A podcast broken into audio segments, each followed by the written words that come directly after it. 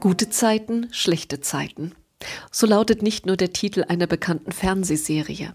Von guten und schlechten Zeiten erzählt auch der Prediger Salomo in seinem Buch aus dem Alten Testament. Und er rät, denk an deinen Schöpfer in deiner Jugend, ehe die bösen Tage kommen und die Jahre nahen, da du wirst sagen, sie gefallen mir nicht. Der Prediger verbindet die guten Zeiten des Lebens mit der Jugend und die schlechten mit dem Alter. Doch so eindeutig scheint mir diese Aufteilung nicht zu sein. Natürlich steht die Jugendzeit für Leichtigkeit und Unbeschwertheit, für körperliche Kraft und Stärke, für Freude und Glück, für unbegrenzte Möglichkeiten und Türen, die weit offen stehen. Während wir das Alter eher mit körperlichem und geistigem Rückschritt, mit Loslassen und Verzicht verbinden.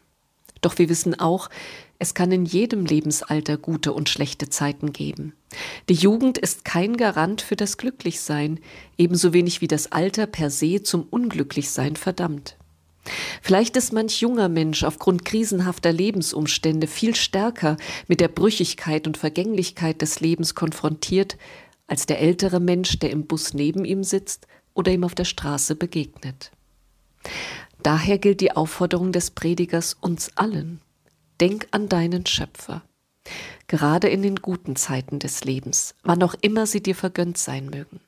Sammle Gottes gute Gaben in deiner Seele, Menschen, die dein Leben bereichert haben, gute Worte, die ein anderer zu dir gesagt hat, Liebe, die du gegeben und empfangen hast, die erwachende Natur im Frühling und das bunte Spiel der Farben im Herbst, den Duft frischer Erdbeeren und die frische Luft beim Morgenspaziergang, wenn die Welt neu erwacht. Denk an deinen Schöpfer. Das bedeutet, präge dir eine Erinnerung an ihn ein. Denn Erinnerungen sind zeitlos. Ich kann sie immer wieder an die Oberfläche meines Bewusstseins holen und daraus Gefühle und Gedanken schöpfen. Es geht dem Prediger um Erinnerungen daran, geschöpft zu sein und als solches in Gottes Hand zu stehen, sich nicht selbst zu verdanken, sondern einem anderen, der größer ist als man selbst und dem nichts unmöglich ist. Es geht um Erinnerungen daran, das Leben und alles andere nicht selbst in der Hand haben zu müssen, sondern vertrauen zu können, loslassen zu können. Kurz, es geht um Erinnerungen, die hilfreich und stabilisierend sind in den schlechten Zeiten des Lebens. Denn in den schlechten Zeiten könnte ich das alles vergessen. In den schlechten Zeiten könnte ich das alles in Zweifel ziehen. Dann, wenn ich es mir in den guten Zeiten nicht fest eingeprägt habe wenn ich es nicht verinnerlicht habe, wenn ich es nicht erinnern kann. Der Prediger ist davon überzeugt, die Erinnerung an meinen Schöpfer verbindet mich mit ihm. Und diese Erinnerung wird mir helfen in den Tagen, von denen ich sagen werde, sie gefallen mir nicht.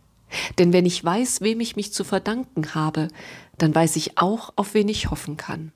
Dann weiß ich letztlich auch, zu wem ich zurückgehe, dann, wenn mein Leben hier auf der Erde zu Ende geht nämlich zu dem, der mir das Leben geschenkt hat, zu Gott, dem Schöpfer, meinem Schöpfer und dem der ganzen Welt. Amen.